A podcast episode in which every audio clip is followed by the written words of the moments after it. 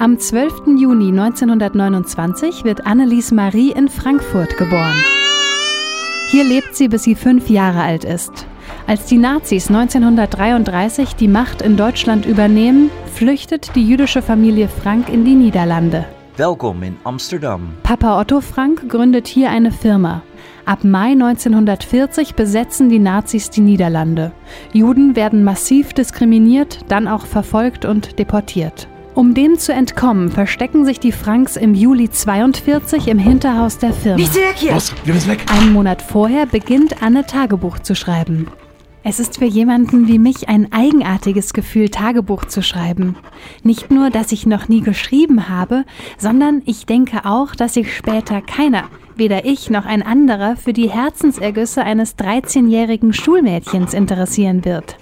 Sie schreibt über zwei Jahre lang, beschreibt das Versteck, ihre Gefühlswelt, über Jungs und auch über die beklemmende Angst. Ende September 42 schreibt sie, es beklemmt mich doch mehr, als ich sagen kann, dass wir niemals hinaus dürfen.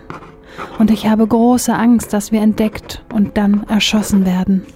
Am 4. August 1944 werden Anne und ihre Familie entdeckt und deportiert.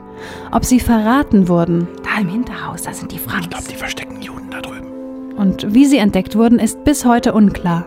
Anne Frank stirbt im Februar oder März 1945 im Konzentrationslager Bergen-Belsen in Niedersachsen, kurz vor der Befreiung durch britische Truppen im April 1945.